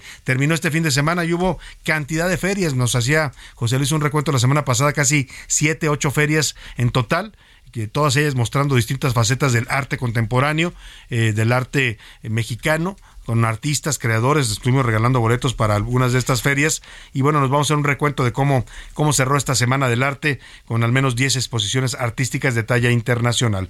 Hablaremos también de la radio, hoy que es el Día Mundial y estamos celebrando a este medio que nos conecta todos los días con usted y que nos sigue siendo para mí uno de los mejores medios de comunicación. Oiga, y vámonos, si le parece, rápidamente a escuchar sus comentarios, sus opiniones. Ya están conmigo aquí en la mesa, les doy la bienvenida. Laura Mendiola, ¿cómo estás, Laura? Bienvenida. ¿Qué tal, Salvador? Un gusto saludarte en este inicio de semana, a mitad ya, a- con un pie casi en la quincena, Casi en la quincena. con dos en el Día del Amor y la Amistad. Sí, ¿no? hay, hay muchos que cobran, hay muchos que cobran el 14, entonces les va a caer bien para mañana. Yo digo que así como el 10 de mayo, que así como el 14 deberían de haber quedado en quincena ya. Sí. Uno lo agarran Pues desfalcado. sí, ¿no? Y como, ¿con qué compras algo, no? ¿Con qué ojos? ¿Con qué? Un bono por amor. la verdad es que el amor hay que demostrarlo y hay que hacerlo sentir más que comprar Así es. objetos, ¿no? Regalos, si se puede y algo quiere regalar usted, pues es su decisión. Prepare usted la cenita. Exacto, una cenita romántica, un masajito, ¿qué te No. parece, no? Prepárese usted para que usted sea la cena, ¿no? ¿verdad? ah, no, eso Prepárese para que se lo cenen, no. José Luis Sánchez, ¿cómo estás? Salvador García Soto, Laura Mendiola, ¿cómo están? Bonito lunes, sí, arrancando la semana con muchos vídeos y viene, viene una semana bastante interesante, no solo en festejos, sino también en temas En noticiosos. temas Salvador. noticiosos e Así informativos. que listos, Sí, listos y temas, muchos temas para entrarle a la semana. Por lo Así pronto es. vamos a lanzar la pregunta eh, siempre a esta hora en el programa. ¿Qué dice el público? Tenemos muchos comentarios, Salvador. Y mira, por cierto, nos dicen por acá, Salvador, gracias por los boletos de Bada. Fui el sábado pasado con mi pareja y nos divertimos mucho. Además, bien. aprendimos y conocimos lo que nunca había ocurrido a los artistas que crean estas obras tan padre. interesantes. Saludos, Salvador. Qué bien que lo gracias por los boletos. usted y que lo aprovechó. eh, Era un gran evento y estuvimos, tuvimos la oportunidad de obsequiarle boletos. Gracias a los amigos de Mada que nos los hicieron llegar para nuestro público. Nos dicen por acá, Salvador, un gran abrazo. Ya sabes que a este presidente no se le puede criticar nada, no se le puede decir nada porque luego, luego sale y el total que todos tienen la culpa menos él, nos dice el señor José García por acá. Saludos, don José. Dice, por cierto, y remata, y sin la radio no sería mi día feliz como Venga, ustedes lo hacen. Saludos. Bueno, gracias, don José. Un abrazo. Nos dicen por acá eh, también, Salvador, eh, gracias a la radio pude conocerlos y ahora todos los días, desde hace cuatro años, los escucho de una a tres de la tarde. Cuando me los pierdo, los escucho también en el, en el Spotify y creo que la radio jamás va a morir porque es muy necesaria. Nos dice aquí la señora Francisca Rodríguez. Saludos, Muchas señora gracias, Francisca. señora Francisca. Señora Paquita, les decían a las franciscas también, ¿verdad? También, sí, claro, señora Paquita. Nos dice Marta Huerta, Salvador, muchas gracias. El viernes fui al teatro, el, el, el Tareque, que fueron a ver a Tareque, también dimos boletos el fin de Ah, semana. para el ribotrip de Tareque Ortiz. Exactamente, y estuvo muy, muy padre. Gracias, Salvador, Oye, le dice la señora Marta. me contó por ahí un pajarito que se les llenó el teatro, ¿eh? que casi al 90%. Nos da mucho gusto que les haya ido muy bien en este espectáculo. Exactamente, nos dice también por acá Carola Guerra. En realidad el medio tiempo del Super Bowl, en relación al medio tiempo del Super Bowl, la señora Rihanna hizo un excelente trabajo. Ya quisiera yo regresar a trabajar, por- pero por cuestiones médicas y de mi pequeña Jimena no he podido. Pero todo se va a ir postergando y bien por la señora Rihanna. Bien, Saludos. y hay que reconocérselo. La verdad que eh, para mí fue un gran show. ¿Tú, ¿A ti te gustó o no te gustó, Laura? ¿Lo viste? La verdad es que no lo vi, ni siquiera vi el partido, este, pero bueno, digo ya por las imágenes y por todos los comentarios, pues bueno, sí hay como opiniones divididas. Sí, en sí. lo particular, Siempre. solamente por el hecho de presentarse, de, de, de más allá de si presentó su línea de cosméticos o no, pues para mí ya es como histórico, ¿no? ¿Quién se había presentado Embarazada, es- es- es- son mujeres Sola. son mujeres que están rompiendo paradigmas no digamos y lo hace bailando y cantando sola es un la verdad todo un logro eh, lo que lo que lo hizo ayer Rihanna. Totalmente de acuerdo, nos dice por acá Araceli, eh, soy la señora Vázquez, mi admiración y respeto para todo el equipo de la UNA que hace Muchas la gracias. radio, me encanta la radio y que nunca desaparezca. Yo trabajé más de 30 años en empresas privadas y mi compañera fiel siempre fue la radio qué bonito estuve trabajando. qué bonito sin duda es una gran compañera la radio Nos dicen por acá también, eh, sí se puede. eh, saludos, Salvador. El tema de, de lo que publicaste en tu video, no le hagas caso, Salvador. Nos dicen por acá. Al final tú lo publicaste porque esa es la realidad. Hoy los mexicanos, lastimosamente, no sabemos resolver otra cosa más que con violencia. Y eso nos ha llevado a ser un México rojo. Hoy el verde y blanco ya casi no se ven en nuestra bandera. Nos dice Uy, por acá qué fuerte. el señor Francisco. le Rodríguez. mandamos un saludo don Francisco muchas gracias por su comentario La, radio es imaginación, inspiración. Con la radio nos entretenemos y aparte bueno, podemos perdernos en ella, nos dice don Alfredo. Felicidades, Alfredo García Marín nos manda también muchas gracias don Orizaba, Alfredo Veracruz. hasta Orizaba vamos a yo Twitter no, yo no sé si ustedes tienen alguna anécdota con la radio. Yo me acuerdo muchísimo de cuando iba a la primaria, mi mamá me despertaba con el fonógrafo, en la estación del fonógrafo, mientras ella se arreglaba, prendía el radio y yo ya lo escuchaba y ese era mi despertador. Es lo que, lo que dice es que la radio se vuelve parte de nuestra memoria, de nuestra Claro. memoria auditiva y de vida, ¿no? Yo tengo dos. Una, eh, mi papá, siempre que nos despertábamos para ir a la escuela y él se iba al trabajo, ponía un programa que se llamaba en Guadalajara Fórmula Melódica, que era música así como del recuerdo, ¿no? Y era lo que escuchamos, o a veces también la tremenda corte, Tres Patines y la tremenda Ah, corte, mientras estábamos desayunando ponía esta. Y la otra, eh, eh, ay, ya se me fue ahorita, se me olvidó la otra, ¿cuál era la otra que tenía? Mientras te acuerdas, yo te platico de la mía que te parece, Salvador. Cuando mi papá me llevaba al. Yo me acuerdo, ¿te acuerdas de la ensalada de locos? Que hubo un tiempo que se pasó, hubo Sí. con Neto Lechuga y demás, que había en la radio. Entonces yo me acuerdo que mi papá me llevaba a la primaria y veníamos escuchando en la mañana estos cuates repetición y veníamos muertos de risa mi papá y yo. Y además después, bueno, migramos a las noticias con. Creo que fue ahí fue mi primer acercamiento con noticias de la radio, con José Gutiérrez Vivo. Uf, el gran Uf, en Radio Vivo. Rod. Yo iba en la, yo iba en la secundaria, imagínate. Monitor. En. Oye, ya me acordé cuál era la otra. Estaba yo más chico eh, y llegaba a visitar a, a mi abuelita a su casa, allá en Lagos de Moreno, y siempre estaba en su patio. Estaba haciendo algo, a veces estaba lavando trastes, a veces estaba, pero siempre tenía la radio. radio. Y siempre escuchaba sus radionovelas. Ahí escuché yo a Porfirio Cadena, El Ojo de Vidrio, a Calimán, a todas esas grandes radionovelas de aquella época que eran literalmente un viaje de la imaginación, ¿no? Bonito sin duda la historia de la radio. En Twitter, ¿qué dice la comunidad tuitera? sobre justamente la el medio tiempo que, que, que en el que participó Rihanna, ¿usted qué le pareció? El 20% que sí, que fue muy bueno y que fue histórico. Bueno, de hecho ya cambió a 22%. el 48% que fue lento y malísimo. Y el 30% que es un est- que, es, que, que hizo historia Rihanna por, por presentarse embarazada, que es lo que comentábamos por acá. Y sobre qué es la radio para la gente. Eh, con la radio me informo el 49%, el 40% la ve como amiga y compañera y el 11% que es un medio que ya no es actual. Ya no lo ven como actual. No, ya no. Y respecto a la violencia, con el video que Sí, difundiste video. en tu cuenta de Twitter, el 40% de que sí, que esta violencia se debe difundir y dar a conocer porque solamente así hace eco y se Claro. atiende. El 10% que no, que es de mal gusto y el 50% que en realidad pues eso es lo que, Es lo, lo que México, ¿no? la realidad. Lo- exactamente. Sí, nos hemos vuelto un país violento, lamentablemente, y mucha gente normaliza esto, lo ve como algo que fuera común. Bueno, pues vamos a, a- a retomar más saludos más adelante, José sí, Luis, sí. si te parece, porque tenemos en la línea telefónica a Maurín Amaro. Ella es cubana, radicada en México desde hace 48 años, ya es naturalizada mexicana, pero se define como una cubana libre que ama, a México y a Cuba y no dice que no quiere comunismo ni para México ni para su país de origen que es Cuba. Eh, estuvo platicando con varios eh, cubanos de la comunidad de los cubanos en México sobre este reconocimiento que le entregó López Obrador, este galardón que es el máximo que otorga el gobierno de México de la Orden Mexicana del Águila Azteca al presidente de Cuba Miguel Díaz Canel el pasado sábado en Campeche. ¿Cómo estás, Maurín? Te saludo con gusto. Muy buenas tardes. Buenas tardes, Salvador. Este, gracias este, por este espacio eh, a tu auditorio y poder explicar un poquito este, lo que todos sabemos, todos los mexicanos sabemos y los cubanos también. En primer lugar, la Orden Mexicana del Águila Azteca es la más alta distinción que se le otorga a los extranjeros en México por servicios prominentes prestados a la nación mexicana o a la humanidad. Y esa orden es para personajes que pasarán a la historia como hombres honorables por sus acciones con la humanidad. Todo lo contrario al dictador Díaz Canel, que oprime al pueblo cubano, esclaviza a sus médicos, es una deshonra de López Obrador para el pueblo de México y para el pueblo de Cuba, porque somos hermanos. Y con todo respeto, presidente ANLO, es una deshonra. Ningún país democrático y libre debe apoyar ninguna dictadura del mundo, y menos a una que no respeta ni los mínimos derechos humanos. Claro. AMLO está tratando de limpiar la imagen de un dictador que tiene más de 1.200 presos políticos y que el 11 de julio del 2021 dio la orden a los comunistas de salir a la calle a aplastar a los que se manifestaban de forma pacífica después de 63 años de dictadura castista.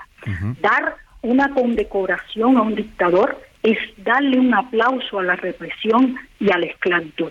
No hay respeto para los derechos humanos fundamentales en Cuba. Pensar diferente es una actividad delictiva que merece acoso. Hoy, gracias a Dios, todavía en México podemos pensar diferente. Claro. Cárcel y persecución, o, o en el último de los casos, destierro. El éxodo de cubanos de todas las edades en el 2022 que han pasado por México rumbo a Estados Unidos de 270 mil cubanos. En Cuba hoy no hay instituciones independientes, por eso en México tenemos que seguir defendiendo las instituciones independientes. Por lo tanto, no hay elecciones libres. Esto lleva a que no hay democracia y por consecuencia hay una dictadura que lleva 63 años y nadie lo puede ocultar. Un solo partido con la plana de los militares. Díaz Canel es un títere de Raúl Castro. Maurín, eh, te escucho eh, estas palabras y pensaba que hoy por la mañana el presidente eh, explica y, y justifica el galardón que le otorgó a Díaz Canel, porque él dice que el pueblo de Cuba está sufriendo mucho por el embargo de Estados Unidos y culpa de toda la situación que están viviendo los cubanos, incluida la rebelión, porque así lo llama, a, a Estados Unidos y a su bloqueo económico. Entendemos que el bloqueo ha afectado mucho a Entonces, Cuba. Ajá. Sí, le voy a responder a AMLO A porque ver. siempre él es nada más el, el locutor, no tiene contraparte. Sí. Si menciona el bloqueo voy a rectificarle y le voy a explicar que es un embargo, consecuencia del robo, de la expropiación a los regímenes empresarios norteamericanos. Embargo que se ha minorado a Cuba y hoy Cuba comercia con todos los países del mundo, inclusive con Estados Unidos, que le ha vendido a Cuba en todo el 2021 y el 2022 millones de pesos en pollo. Pero claro, le exigen a los a la dictadura de los Castros que paguen de contado, porque le debe a medio mundo, tan es así que le deben que vienen saliendo de un juicio en Londres, donde todo ese dinero que le están acusando, ninguno ha ido para el pueblo de Cuba. Que no se olvide, que no se olvide AMLO, nunca, que México y La Habana y Cuba siempre ha sido hermanos, Sin pero duda. Que no vengan a apoyar a una dictadura que lleva más de 63 años. O sea, tú como cubana no crees que el problema de Cuba solo sea el embargo, como dice el presidente López Obrador, él atribuye a todo eso, a la situación de los cubanos, al embargo. Pero, que esta- explique una isla rodeada de mar claro, que no puedan las personas salir a pescar. El bloqueo lo tienen los dictadores de los Castros, porque si no todo el mundo saliera a pescar y comerse un pez, pero ni eso puedes hacer en Cuba, porque vives a través de una represión política y todas las langostas son para exportación, para enriquecer a los Castro. Los Castro lo único que hicieron cuando llegaron a México y se fueron en el yate Granma desde México a La Habana fue ampliar su hacienda que ellos tenían y correrla cerca. Y hoy es desde Pinar del Río hasta Santiago de Cuba, viven los cubanos en una cárcel, en una dictadura, por más de 63 años. Pues ahí está la posición de Maurín, Maurín Amaro, cubana radicada. Y de muchos en México, y de cubanos, muchos cubanos de que dices tú cubanos has en platicado con muchos sobre este tema y bueno, pues nos queda claro que no es algo que haya sido bien recibido por la comunidad cubana en el exilio y los cubanos también en que radican en México. Estaremos muy atentos a este tema y te agradezco mucho tu posición eh, sobre este asunto, Maurín. Muchas gracias, Salvador, a ti y a toda tu audiencia. Gracias. Gracias a ti. Pues ahí está, causa indignación. También hubo muchos pronunciamientos de mexicanos, pues, pero los cubanos pues son los que saben, porque muchos desde acá adoran a la revolución cubana y dicen que Cuba es el país perfecto, el paraíso, pero no se ve que nunca han han estado en Cuba y menos han vivido ahí y han vivido la pobreza, la miseria, el hambre que se vive lamentablemente en Cuba, eh, la pérdida de servicios de salud. Dice el presidente que es el mejor sistema de salud del mundo, pero los cubanos salieron a las calles para decir que no había medicinas, que no había atención médica. Pues eh, el presidente tiene una visión trasnochada de lo que de lo que fue la Revolución cubana. Muchos la apoyaron, hay muchos que la apoyaron durante años, décadas, pero hoy dicen que se ha convertido en una dictadura represi- represiva, una dictadura que oprime a los cubanos, que no los deja ni siquiera manifestarse en sus derechos más básicos, que viola sus derechos humanos. Hoy el presidente habla del embargo de Estados Unidos como un asunto de derechos de derechos humanos eh, y, y se le olvida que eh, pues el embargo no es la causa de todos los males. La mayor parte de los problemas de los que se quejan los cubanos no es por el embargo de Estados Unidos, es por la dictadura férrea de los Castro, ahora representada por Díaz Canel, y porque ellos no han, lo decía bien Maurín, ¿cómo explican que un país que está rodeado de mar no pueda pescar sus ciudadanos para alimentarse? No los dejan pescar, porque toda la pesca es para el Estado y el Estado la exporta, y los cubanos se mueren de hambre. Eso no es culpa del embargo. Cuba podría producir ganado, podría producir, es una tierra pródiga, pero no los dejan producir. Eso no es culpa del embargo, con todo respeto para el presidente López Obrador. Vamos rápidamente a otro tema. Eh, vamos a retomar un poco los saludos, José Luis, si te parece. Eh, nos quedaron por ahí muchos eh, saludos pendientes. Rápidamente Me parece perfecto, Salvador. Mira, por acá nos dice, nos dice el señor Luis Gutiérrez, claro que debe difundirse los niveles de violencia, ya que es la realidad de nuestro país en la que estamos viviendo y sobre todo el tipo de gobierno que se tiene al presidente, al presidente que tenemos que quiere ocultar todo esto que estamos viviendo y que se vive en otros países, en otros estados de la República Mexicana. Saludos, Salvador, nos dicen por acá. Salvador, no dejes de compartir los videos y todo lo que ocurra, porque hay personas que vivimos en otros estados y no, y no Exacto. conocemos las realidades de otros estados, no sabemos cómo viven los demás. Saludos, Salvador, y no dejes de comunicar. Eres un gran periodista. Muchas gracias, se lo, se lo agradezco mucho. Vamos precisamente a escuchar y este reportaje que nos preparó David Fuentes. La, u- mucho, todos sabemos que en México hay muchos inocentes en la cárcel. Gente que no pudo pagar una defensa, indígenas que no hablan en español, por ejemplo, o que los o chivos expiatorios que los agarraron las fiscalías para cubrir un expediente para decir ya tuvimos al asesino y era gente inocente. Y ahí están purgando a veces ni siquiera una condena porque no hay ni siquiera un juicio ni una sentencia para ellos, llevan años en la cárcel. De esos, los inocentes de las cárceles mexicanas nos habla David Fuentes en esta pieza especial que nos preparó con el testimonio de un joven, Kevin, que fue acusado de un crimen que no cometió y está ya por 23 años en la cárcel. Tener acceso a la justicia en estos tiempos de supuestos cambios es solo para unos cuantos, es solo para unos cuantos. Si no tienes dinero, palancas, conocimiento de leyes o no eres influyente, terminas en la cárcel a pesar de ser inocente. La prueba fehaciente de esto es Kevin Fernando. Tiene 23 años y el resto de su vida lo puede pasar en prisión por un robo y un homicidio que según él, su familia y las pruebas que consiguieron no cometió, no cometió. Es más, ni siquiera estuvo en el lugar ni en la hora en la que se cometió el crimen. Hace dos años en calles de la colonia Doctores robaron y asesinaron a un empresario. Los asesinos escaparon en motocicletas y desaparecieron en el tráfico. Kevin, que en ese momento era chofer de Uber, pasaba por el lugar. En un retén de la policía capitalina lo detuvieron y de la nada le imputaron el crimen. Le sembraron drogas y armas. Lo torturaron para que confesara. En todo momento, él dijo que desconocía el problema. Ahora lleva dos años peleando su libertad.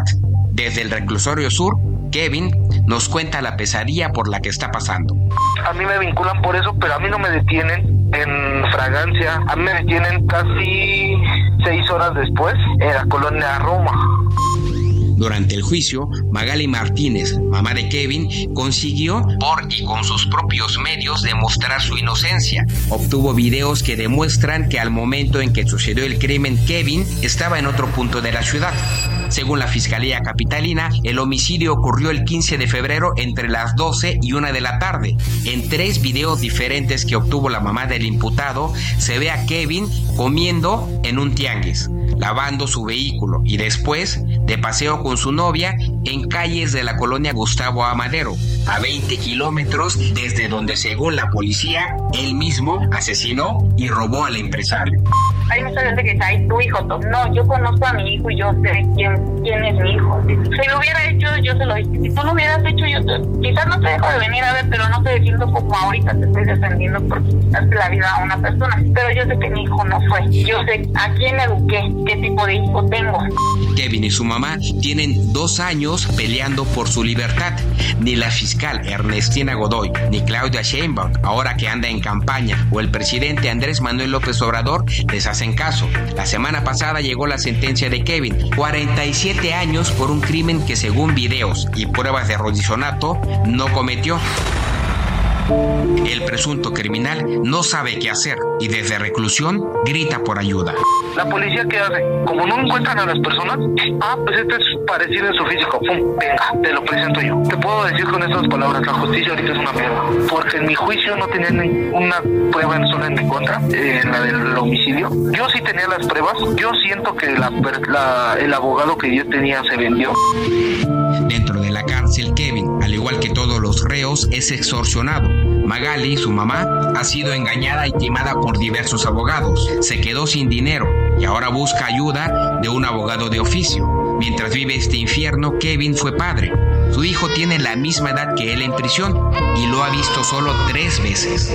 Cifras de la Fiscalía Capitalina y del Tribunal Superior de Justicia Local aseguran que los delitos de alto impacto han disminuido y que el número de responsables incrementó. Pues ahora dicen que quien comete un crimen es detenido. Pero se ha preguntado, ¿cuántos Kevins están en prisión para cumplir con esta cifra oficial? Para la una con Salvador García Soto, reportó ¿Cuántos Kevins, cuántas mujeres también eh, acusadas injustamente que están ahí en la cárcel sin recibir un juicio, una audiencia siquiera? Eso lo documentó muy bien el expresidente de la Corte, Arturo Saldívar, cuando fue a visitar el penal de Santa Marta, Acatitla, el penal femenil, en una visita histórica. Le entregaron 200 casos de mujeres que estaban ahí sin juicio y en muchos casos sin pruebas para tenerlas presas. De ese tamaño es esta problemática que nos expone David Fuentes. Vamos a seguir el caso de Kevin que está desesperado porque lo quieren sentenciar a 50 años de prisión por un crimen que no cometió. Vámonos a la pausa con esto que se llama Al aire. Es el grupo colombiano Morat y hizo su versión sobre cómo la radio transmite emociones, sentimientos y mucho más. Está escuchando y yo de frente no me atrevo ni a empezar esta conversación. Yo, enamorado ella, no lo ha notado. 15 minutos de fama por un a su lado. Quiero que ella sepa que me enamoré, que está escuchándome. Y le lleguen por la radio mis besos al aire. En un momento regresamos. Ya estamos de vuelta en A la Una con Salvador García Soto. Tu compañía diaria al mediodía.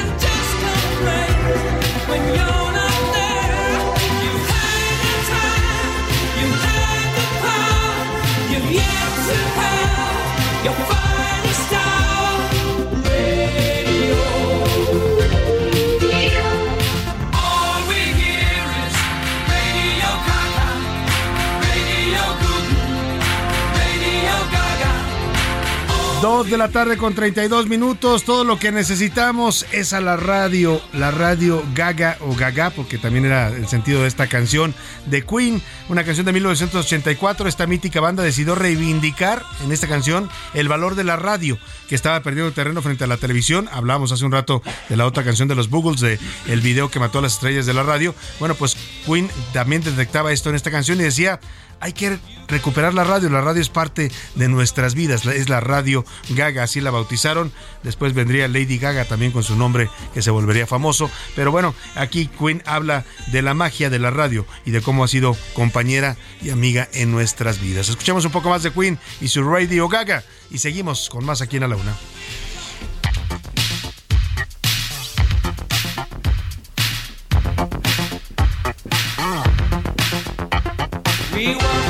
Shows, we watch the stars on video. El ojo público. En A la Una tenemos la visión de los temas que te interesan en voz de personajes de la academia, la política y la sociedad. Hoy escuchamos a Javier Oliva Posada en Poder Nacional. El ojo público. Salvador, ¿qué tal? Eh, buena tarde, buen inicio de semana todas y todos, al equipo en cabina, a nuestro de auditorio y, y, por supuesto un abrazo para ti.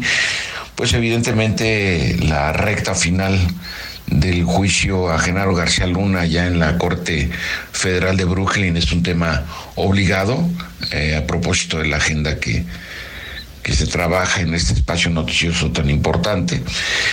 Y de ser ciertas las versiones que comenzaron a circular desde el viernes en distintos eh, medios de comunicación digitales y convencionales, sería un hermano de Ismael Zambada, uno de los eh, cabecillas de la organización criminal que tiene su asiento principal en el estado de Sinaloa, quien sería testigo principal en contra del exsecretario de Seguridad Pública Federal durante el sexenio de Felipe Calderón.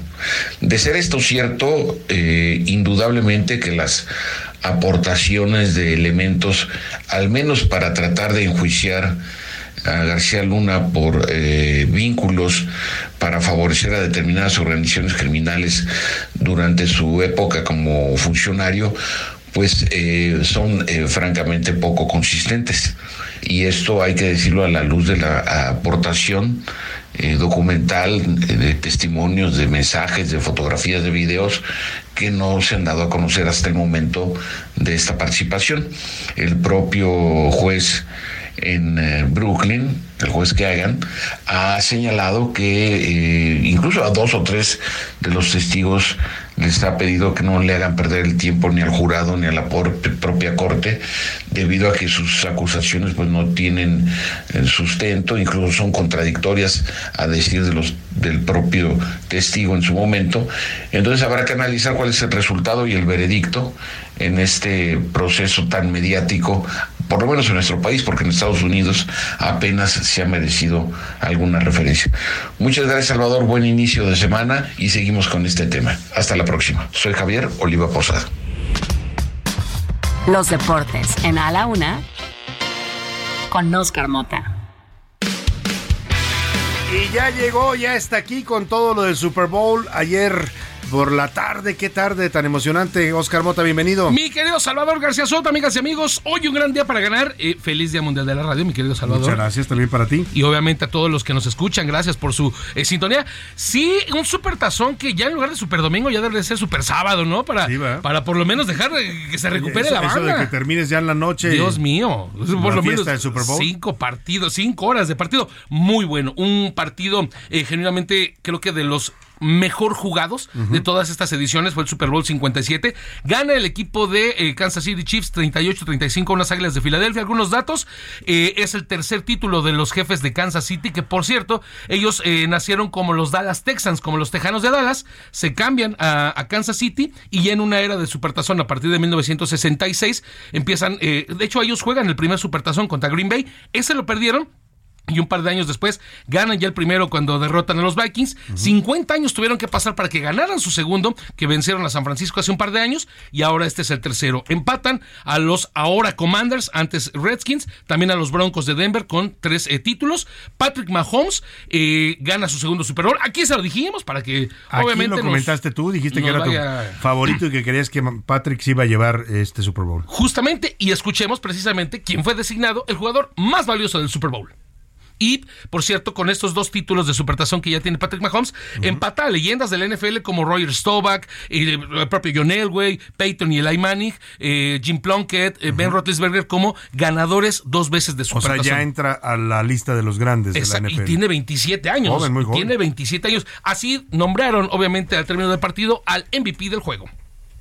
Ladies and gentlemen, this is uh, Super Bowl 57 MVP quarterback Patrick Mahomes, Kansas City. Ahí está la voz y quien lo está escuchando lo reconocerá, pues un histórico Terry Bradshaw, es, mar- es mariscal de campo de los aceros de Pittsburgh, que fue el encargado de presentar al MVP, el jugador más valioso de este supertazón. Reitero, un partidazo, un juegazo, hay varios datos que estaremos desmenuzando, entre ellos eh, las Águilas de Filadelfia se desafortunadamente para sus aficionados se convierten en el primer equipo en anotar más de 30 puntos y que no fueron capaces de ganar este supertazón. Jalen Hurts un buen partido, cuatro pases de touchdown, más de 300 yardas. Genuinamente, reitero, querido Salvador, vimos un gran nivel de fútbol americano. Y hablando de temas de fútbol americano, se estrenan diversos comerciales, eh, lo platicamos. Que es de lo más esperado Sí. por mucha gente porque eh, los comerciales que se estrenan en el Super Bowl son súper bien producidos, súper ideas muy, muy Y carísimos de, carísimos de París. Y el minuto cuesta carísimo. claro. cerca de 7 millones de dólares, pero se vendió toda la comercialización. Claro.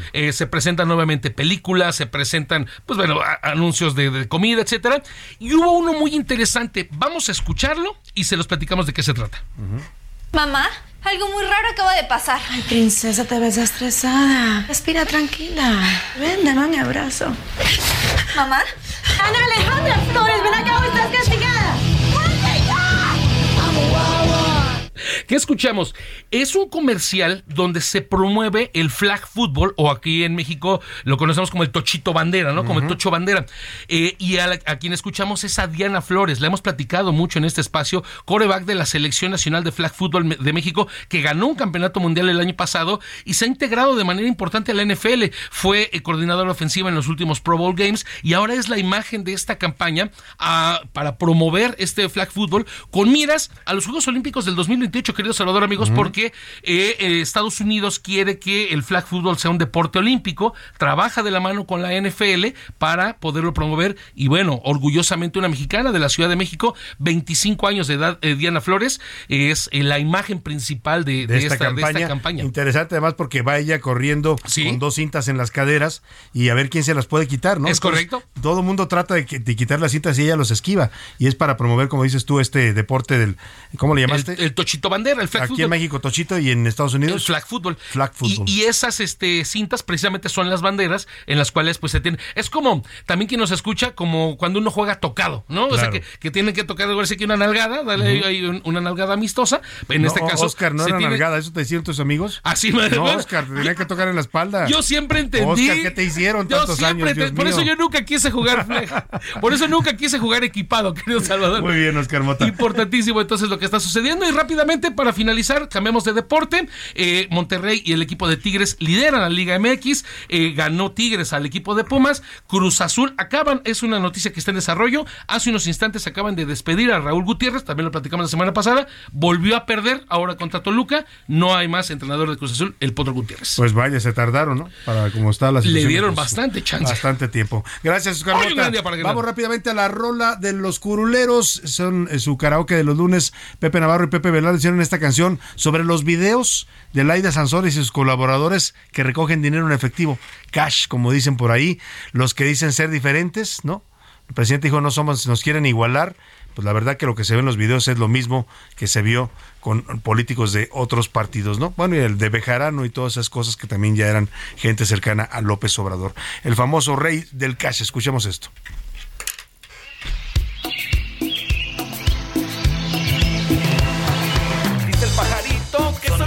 Igualitos, que nada cambió, son lo mismo. Dice el pajarito que son igualitos, que nada cambió, son lo mismo. ¿De qué qué nos parecemos? Radicales de ¿En qué izquierda. nos parecemos? Canallas. ¿En qué nos parecemos? La manipulación. ¿En qué nos parecemos? Cuánto quemado, cuánto chamuscado que salen con bolsas, montones de varo. A nadie castigan, a nadie regañan. Te sacan un video robando y no te pasa nada. Me dijo un pajarito que son todos igualitos. El pájaro metiche que no ande dentro metido. Me dijo el pajarito que había cámara escondida. Los fajos de billetes eran pero del turista. Mira la promoción, el video sucio, el video puerco. Llévelo, llévelo, el video del PRI, PAN, PRD y Morena. ¿Quién es el verde? Ah, no, jefe, esos días son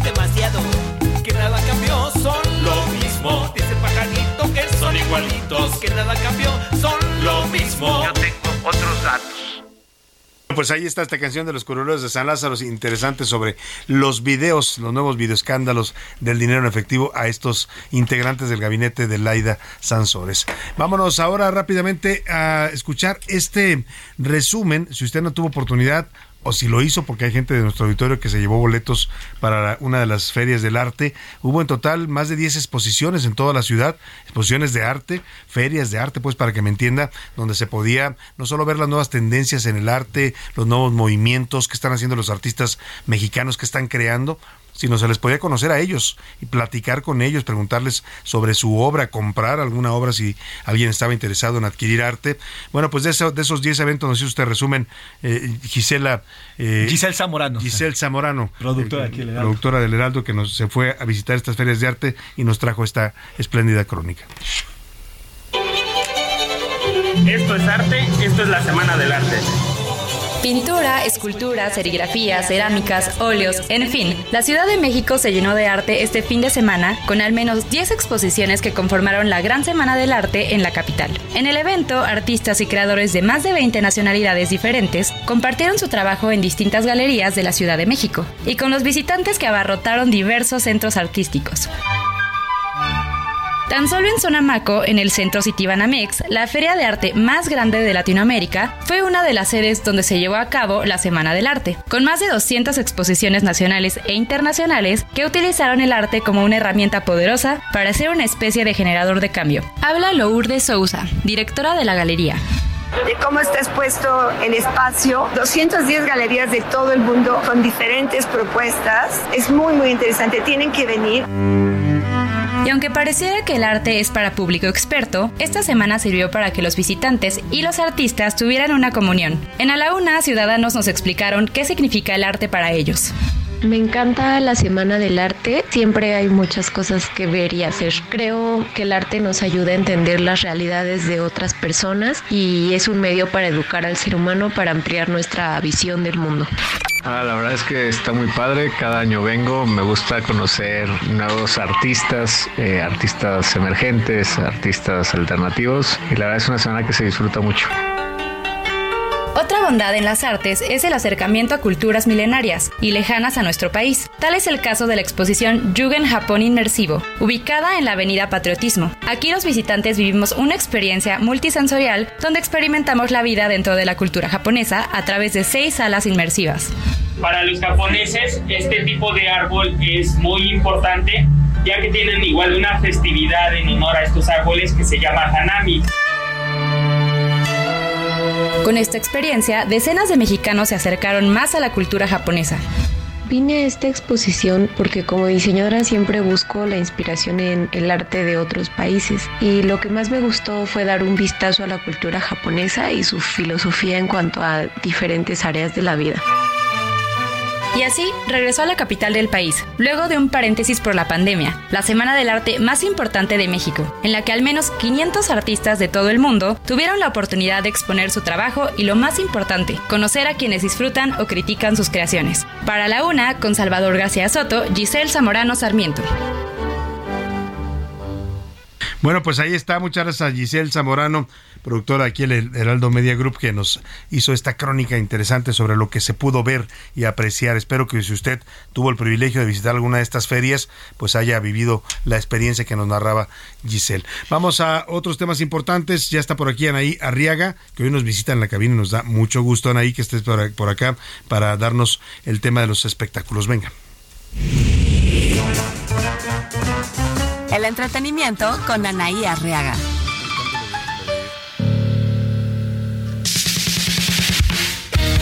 Anaí, bienvenida, ¿cómo estás? Estoy muy feliz de estar aquí con ustedes en cabina. Amigos de A la Una, ¿cómo están, mi querido José Luis?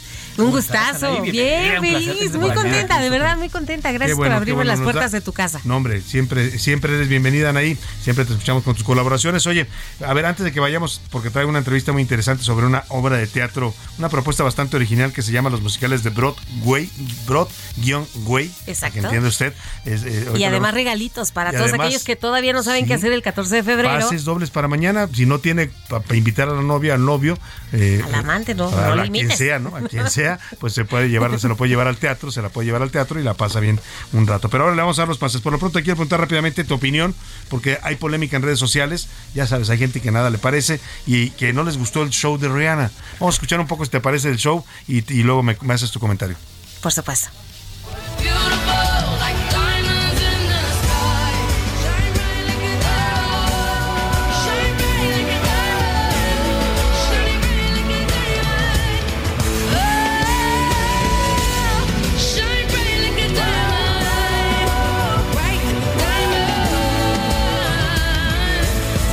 A ver, este es el momento final del show cuando ella va elevándose poco a poco en la una plataforma, ¿no? exacto. Eh, que el patrocinador oficial de ese evento, bueno, del medio tiempo, fue una manzanita que muchos Sí. traen celulares o computadora. En lo personal, a mí me gustó el medio tiempo. Fue una mujer donde mostró talento. Sí. Y no necesariamente tenía que enseñar más. Además, déjame te cuento, Salvador, que ella vistió a, a- a los, a los chicos que la acompañaban. Ella diseñó todo el vestuario. Ella, exacto, ella lo diseñó, diseñó su vestuario y al final, bueno, me conmueve la parte donde muestra la y pancita, menciona la- exacto, el embarazo. que a mí me pareció un momento muy bonito y algo, como decía bien Laura Mendiola hace un rato, algo histórico. Una mujer que en un espectáculo se muestra embarazada y, y además da un show Y cubierta.